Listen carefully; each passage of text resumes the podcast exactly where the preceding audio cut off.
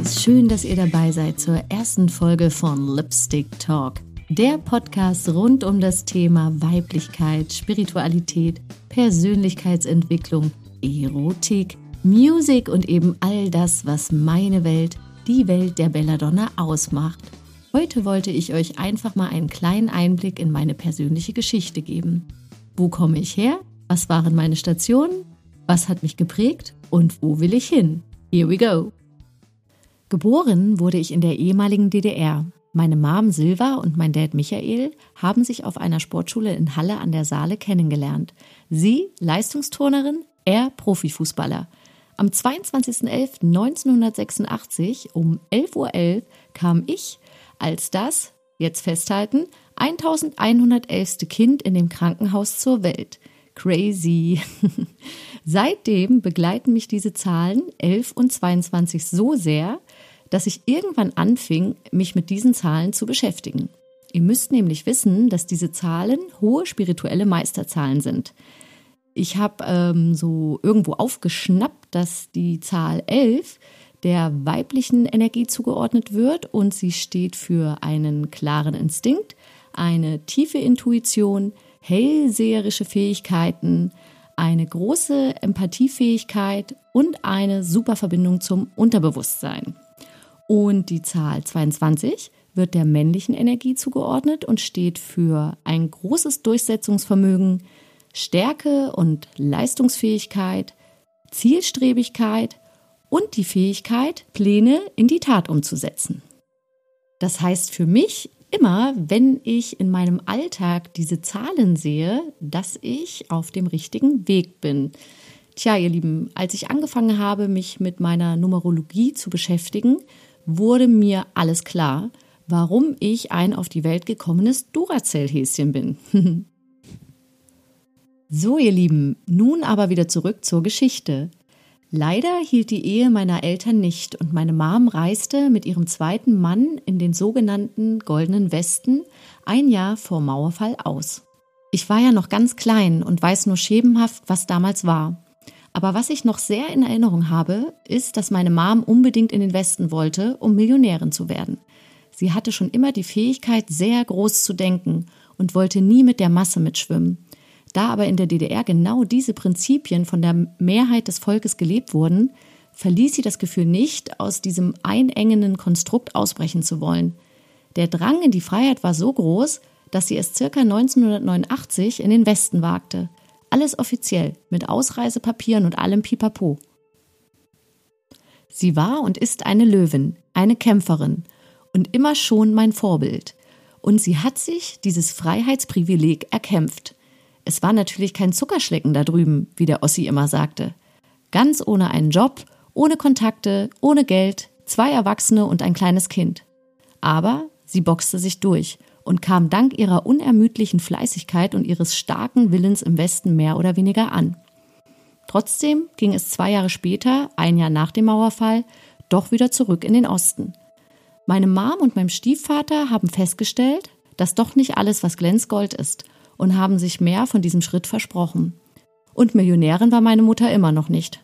Es ging also zurück in meine Geburtsstadt Halle und ich wurde bei meinen Großeltern in Magdeburg geparkt während sich meine Mom und mein Stiefvater wieder eine neue Existenz in Halle aufbauten. Bei meinen Großeltern fing ich an zu turnen und zwei Jahre später kam ich auf dieselbige Sportschule in Halle, wo einst meine Eltern schon waren. Ich liebte es dort. Endlich ankommen, Freunde haben und ein halbwegs geregeltes Leben. Dort golden noch immer sehr strenge Trainingsregeln. Täglich von Montag bis Freitag fünf bis sechs Stunden Sport standen auf der Tagesordnung. Die Schule lief eher nebenbei. Zu Beginn des Trainings war ich eher noch eine von den schlechter trainierten Mädels. Aber über die nächsten vier Jahre sollte sich das ändern. Kraft, Ausdauer und Balletttraining standen auf der Tagesordnung. Für mich war das einfach mega. Ich denke, da ich mit so viel Energie auf die Welt gekommen bin, war die Turnerei auf Leistungsniveau genau das Richtige für mich. Manchmal gab es auch einsame Momente, aber schon damals hatte ich eine Affinität zum Mond. Und wenn ich mal traurig und alleine war, setzte ich mich auf die Fensterbank, schaute zum Mond und hatte ein tiefes Urvertrauen, dass ich nicht alleine bin. Der Mann im Mond wird schon auf mich aufpassen. Circa nach vier Jahren, als ich etwa zehn Jahre alt war, zogen wir dann das zweite Mal wieder in den für uns immer noch goldenen Westen. Diesmal ging es mit neuem Stiefvater nach Freiburg im Breisgau. Das liegt in Süddeutschland, falls jemand nicht weiß, wo das sonnige Städtchen liegt. Wir zogen damals ins Randgebiet. Das war mega schmerzhaft für mich, meine geliebte Sportschule zu verlassen. Ich war ja nun endlich angekommen und wurde nun wieder aus meinem gewohnten Umfeld rausgezogen. Puh, ich sag's euch, das war schwer für mich, alles loszulassen und in einer neuen Stadt wieder komplett neu anzufangen. Da sind schon die ein oder anderen Krokodilstränchen geflossen. Aber der Wunsch meiner Mom, mehr aus unserem Leben zu machen und nicht jahrzehntelang an ein und demselbigen Ort zu verweilen, war einfach zu groß. Und sie wollte ja immer noch Millionärin werden. Also ging es ab in das nächste Abenteuer. In Freiburg angekommen, verfolgte ich weiterhin meinen Leistungssport als Turnerin. Leider gab es dort keine Sportschule, wo das tägliche Training auf die Schule abgestimmt wird. Es war ganz schön hart für mich, das Pensum von sechs Stunden Schule und vier bis sechs Stunden Training zu absolvieren. Ich konnte zwar so einige Titel und Pokale abräumen und das große Ziel war, zur Olympiade zu fahren, aber Deutschland konnte damals keine Olympiamannschaft zusammenstellen, da schlichtweg die Turnerin gefehlt haben. Also entschieden meine Mom und ich, da ich auch echt körperlich durch das harte Training sehr angeschlagen war, dass ich mit der Turnerei aufhöre. Ich habe dem wirklich lange nachgetrauert, da ich schon dachte, dass das mein Seelenweg war und ich einst bei der Olympiade teilnehme. Heute weiß ich, Nichts passiert ohne Grund und jede Abbiegung im Leben hat ihren Sinn. Sonst wäre ich wahrscheinlich heute nicht da, wo ich jetzt bin. Nun gut, the show must go on. Ich hörte also mit 14 Jahren mit dem Turnen auf und widmete mich Dingen, die sich eben ein Teen Girl widmet. Ich wurde nach und nach flügge, die erste große Liebe kam in mein Leben, die ersten Partys und die ersten Streits zu Hause. Eigentlich wollte ich dann nur so schnell wie möglich von zu Hause weg. Ich strengte mich also an, einen guten Realschulabschluss hinzulegen und dann wollte ich sofort eine Ausbildung starten, damit ich so schnell es ging auf eigenen Füßen stehen konnte. Mit 16 Jahren hatte ich den Schulabschluss in der Tasche und konnte mit dem Ergebnis trotz vieler ausschweifender Nächte sehr zufrieden sein. Ich zog nach Freiburg in die City in eine Punkrock-WG mit meiner noch heute lieben Freundin Bertie und startete eine schulische Ausbildung zur Fotografin. Ich war Rebellen durch und durch und musste durchdrehen. Nach jahrelangem Leben nach Plan, täglich hartem Training und immer die Beste sein müssen, war es an der Zeit, den Freigeist in mir zu entdecken und die Pippi Langstrumpf in mir zu leben. Es war eine wunderbare, befreiende, rebellische Zeit. Ich kam in Berührung mit der Punkrockmusik und ließ mich zum ersten Mal tätowieren und piercen. Natürlich waren die Haare auch immer bunt. Der bunte Vogel war geboren. Ich arbeitete nebst der Ausbildung in diversen Studenten- und Punkrock-Kneipen, um mir mein neues eigenes Leben zu finanzieren. Es folgten wilde Partys, viele Konzerte, viel Punkrock und viel Alkohol. Doch vier Jahre später kam der Wunsch in mir hoch, doch mehr aus mir und meinem Leben zu machen. Ich fragte mich, Bella, was möchtest du später wirklich mal werden? Meine innere Stimme sagte sofort, berühmt. Hm, das kann man ja so niemandem sagen, dachte ich. Die Leute lachen dich ja aus, dachte ich. Ich wusste zwar noch nicht mit was, aber ich behielt diesen Wunsch auf jeden Fall im Hinterkopf. Ich meine, mich wundert diese Antwort im Nachhinein wirklich nicht. Ich hatte schon immer den Drang, im sogenannten Rampenlicht zu stehen. Damals mit dem Sport, da hatte ich meine Wettkämpfe, doch nun fehlte seit ein paar Jahren die Herausforderung und ich merkte, dass es Zeit für ein neues Abenteuer wurde. Und die Sache mit dem Berühmtwerden verfolge ich zwar immer noch, aber in erster Linie müssen mir die Dinge, die ich mache, einen Riesenspaß bringen. Wenn ich dann noch Erfolg damit habe, ist das schon ein großes geschafftes Ziel. Ich denke, dass der Wunsch, berühmt zu werden, mich auf jeden Fall motiviert hat, in allem und egal was ich gemacht habe, es in meiner besten Version zu tun. Jeden Job habe ich so ausgeführt, als ob es mein eigenes Business wäre oder mein eigener Laden. Nun zurück zum neuen Abenteuer.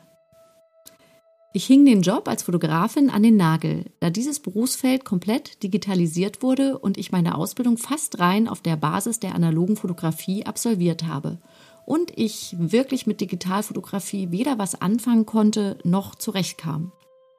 Bis heute fällt es mir schwer, digitale Geräte zu bedienen. Eigentlich geht dann immer was schief. Da habe ich irgendwie zwei linke Hände. Analoges Handwerk ist mehr was für mich. Nun, da ich wie gesagt eine neue Herausforderung brauchte und Freiburg mir etwas zu klein geworden war, beschloss ich, in die Stadt zu ziehen, wo bereits meine Schwester Mareike mit ihrem Freund wohnte, der der Schlagzeuger von den Ärzten ist und kein anderer als Bela B sein kann. Super Typ, by the way. Diese Begegnung damals mit Bela hat mich so fasziniert und war, wenn ich jetzt zurückblicke, auch mit ausschlaggebend für meinen Wunsch, berühmt zu werden. Ja, ich zog dann mit 20 Jahren in einer der schönsten Städte Deutschlands nach Hamburg. Hier absolvierte ich meine zweite Ausbildung zur Friseurin. Ich war hochmotiviert, diese Ausbildung schnell und gut abzuschließen, um dann so schnell wie möglich einen eigenen Salon zu eröffnen und dann berühmte Friseurin zu werden. Doch es kam anders. Während meiner Ausbildung kam ich in den Kontakt mit der Burlesque und war sofort fasziniert und ich wusste, das ist der Weg. Ich werde ein berühmtes Showgirl. Also gründeten vier Girls die Harbor Pearls und wir waren mit einer der ersten Burlesque-Tänzerinnen Deutschlands. Nobody knew Burlesque. Man kann sogar sagen, dass die Harbor Pearls eine der Mitbegründerinnen der deutschen Burlesque-Szene sind. Irre. Wir waren deutschlandweit und darüber hinaus unterwegs. Es hat einen irren Spaß gebracht bis eines Tages die Mädels mir ans Herz legten, mich doch als Solo-Performerin zu etablieren, da ich doch sehr leistungsorientiert unterwegs war und die Mädels das eher just for fun machten, als wirklich davon leben zu wollen. Erst war ich traurig, aber dann begriff ich, dass es Zeit war, mich auf meinen eigenen Weg zu machen. Ich begann zu singen, nahm Gesangsunterricht und lernte nicht wesentlich später jemanden kennen, der eine Burlesque-Tänzerin für ein Major Music Projekt suchte. Bis dato war ich als Solo-Performerin schon gut in der Welt rumgekommen. London, Paris, New York, Kroatien, da waren schon Mega-Events dabei. Ich traf mich also mit dieser Person und ich wusste nach dem Treffen, that's my next chance. Ein Jahr später tüteten wir einen Plattenvertrag bei Warner Music in Hamburg ein. Gemeinsam mit drei weiteren Burlesque-Showgirls und einer Sängerin gründeten wir die Cinderellas. Zwei Jahre arbeiteten wir zusammen waren in diversen TV-Shows wie die RTL Chartshow und das Rote Sofa beim NDR. Ich war sogar beim perfekten Promi-Dinner. Wir spielten 40 Shows im Grünspan und brachten ein Album heraus. Was für eine Zeit. Das war mega, aber auch ein ganz schönes emotionales Auf und Ab. Wenn so viele starke Charaktere aufeinandertreffen, dann ist da energetisch ganz schön was los. Aber hey, was ich sagen kann, es lief bestimmt nicht alles rund und hier und da ist das eine oder andere Tränchen geflossen. Aber ich möchte diese wichtige Zeit nicht missen wollen. Ich habe sogar zu zwei Mädels auch ab und an noch Kontakt und ich denke gerne an diese aufregende Zeit zurück, da sie ein Teil meines Seelenwegs war und ich unglaublich viel mitnehmen konnte. Naja, nachdem dann die Zusammenarbeit mit Warner vorbei war, kam erstmal eine sehr harte und anstrengende Zeit. Ich habe wieder als Friseurin gearbeitet, Nebenbei stand ich am Wochenende auf der Bühne und arbeitete bestimmt drei bis viermal hinterm Tresen. Privat gab es auch eine Trennung und ich musste mir alles so nach und nach wieder aufbauen. Leicht war die Zeit wirklich nicht. Zudem kam noch ein emotionales Burnout, welches mich dann für zwei Monate in den Schwarzwald zu meiner Mom brachte. Dort machte ich eine ayurvedische Heilkur und kam mit Yoga und Meditation und vor allem mit mir selbst in Verbindung. Dieser Schritt war wirklich lebensrettend für mich. Hamburg war zwar die Stadt, die ich für mich gewählt habe, aber wenn man nicht auf sich aufpasst, dann kann der Weg in die Hölle schneller gehen, als man gucken kann. Dieses Burnout und die Therapie waren das Beste, was mir passieren konnte. Ich kam bewusst in Verbindung mit Spiritualität und habe am eigenen Leib erfahren, wie es ist, ganz unten zu sein und dann wie der Phönix aus der Asche wieder aufzusteigen. Glaubt mir, mir ging es wirklich beschissen. Ich habe nichts mehr gegessen und nur noch eine Zigarette nach der anderen geraucht. Ich war nur noch ein Strich in der Landschaft und habe den ganzen Tag geweint. In meinem Kopf herrschte nur noch der Gedanke, ich will nicht mehr leben. Das ging über Monate. Am Ende konnte ich sogar nicht mehr arbeiten. Meine Mom, der Engel, holte mich da raus und organisierte für mich diese Therapie. Ich erholte mich dank dieser Unterstützung recht schnell. Nach zwei Monaten ging es mir schon wesentlich besser. Ich setzte mich auf meine vier Buchstaben und fragte mich, wofür bist du auf dieser Welt? Was möchtest du erreichen? Du bist hier, um zu entertainen. Also schwing deinen Hintern auf die Bühne und entertaine. Ich so, wow. Irgendwas hat mit mir gesprochen. War es Gott? War es mein höheres Selbst? Ich weiß es nicht. Ich packte mich also an den Schopf und zog mich aus diesem Sumpf heraus. Ich machte mir einen Plan. Erstens Anmeldungen für die Friseurmeisterschule. Zweitens einen neuen Produzenten finden. Drittens ein neues Management finden. Gesagt, getan. So, ihr Lieben, und nun, nach sechs Jahren, die seitdem vergangen sind, habe ich meinen Salon Stand by Me in Hamburg St. Pauli hingestellt. Ich habe ein tolles, herzliches Team um mich herum aufgebaut. Wir arbeiten nun an meinem neuen Soloalbum und an der dazugehörigen Show. Und ich habe nun endlich meinen Seelengefährten gefunden und wir werden Ende 2022 heiraten. Ich bin über all die Jahre noch mehr auf meinen Seelenweg gekommen, beschäftige mich jeden Tag mit der Spiritualität und staune und erfreue mich daran, dass es doch möglich ist, ein Leben in Leichtigkeit und Liebe zu leben und nicht nur zu überleben, sondern wirklich zu leben. Daher habe ich mich auch entschieden, einen Podcast zu starten, da ich euch super gerne inspirieren und dazu motivieren möchte, euer Leben am Schopfe zu packen und die Version von euch zu leben, die ihr sein wollt. Deswegen, ihr Lieben, teile ich super gern meine Erfahrungen und Erlebnisse und die daraus gewonnenen Erkenntnisse, um ein Beispiel für euch zu sein, dass es möglich ist, aus einem Schatten wieder ins Licht zu kommen. Alles ist möglich und nur die Fantasten haben die Welt verändert. Das ist zum Beispiel einer meiner Lieblingssprüche. In dem Sinne, ihr Lieben, verabschiede ich mich für heute von euch. Bis zum nächsten Mal bei Lipstick Talk, eure Bella.